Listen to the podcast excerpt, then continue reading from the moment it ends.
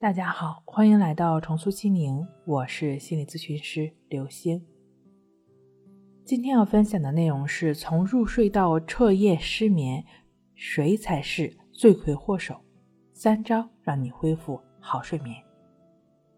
有睡眠障碍的人一般表现为入睡困难或者浅眠易醒，那谁又是真正的健康杀手呢？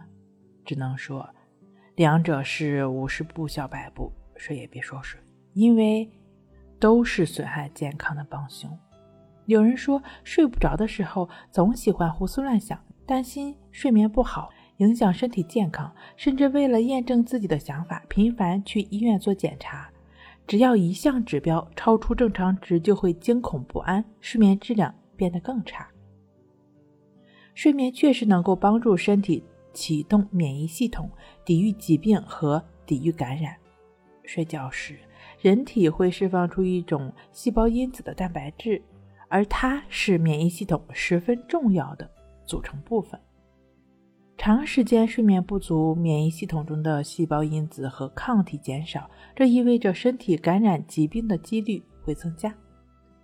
有研究表明，人在不吃东西的情况下可以存活二十天，不喝水的情况下可以存活七天，而不睡觉。只能存活五天。由此可见，睡眠对于健康来说非常重要。有人说我就是入睡困难，只要能睡着就能睡到天亮，关键是睡不着啊，怎么办呢？躺下之后，大脑像不受控制的野马，横冲直撞，就是不听自己的话。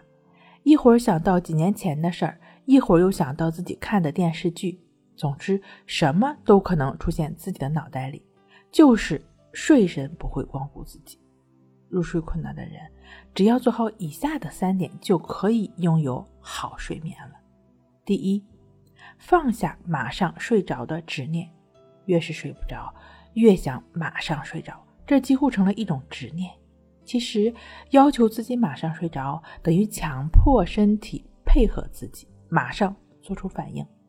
事实上，身体入睡是需要条件的，比如。安静的环境，放松的心情。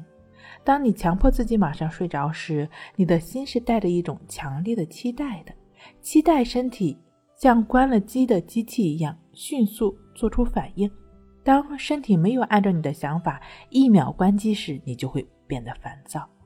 人在烦躁的时候是没有办法入睡的，这一点相信有过失眠经验的朋友深有体会。当你放下这种执念。爱咋就咋吧，就摆烂了。不想他的时候，睡眠反而就会发生了。第二个，放下对睡够八小时的执着。不知什么时候开始，睡够八小时才是最健康的这种理念深入人心。所以，对入睡困难的人来说，一想到自己两三点钟还在烙饼，早上六点又要起床了，加起来才睡三四个小时，离八小时还差得远呢。这种恐惧升起来，想睡着是不可能的。接下来就是更多的联想，这时候再理性的思考也无法安抚这颗充满恐惧的心。但是静卧关系法可以。静卧关系法其实很简单，就是像平时睡觉一样，闭上眼睛去感觉自己的呼吸，不管内心有多么慌乱。头脑有多么兴奋，也不管想到了什么，就只是把注意力回到呼吸上就可以了。注意力跑掉了就再回来，反复跑掉就再反复拉回到呼吸上。李洪福老师在《情绪自救》一书中第四章“远离失眠的静卧关系法”练习。这个方法呢，是让你持续的专注鼻孔处的一呼一吸，你的心就会自动的平静下来。身体也就会放松下来，人在放松的状态下，睡眠就会不请自来了。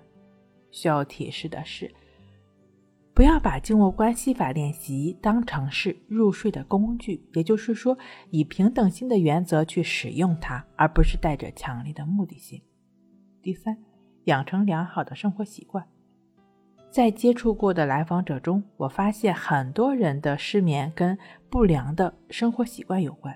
第一个就是睡前不看手机，第二个呢就是固定的时间上床，固定时间起床，形成自己的生物钟。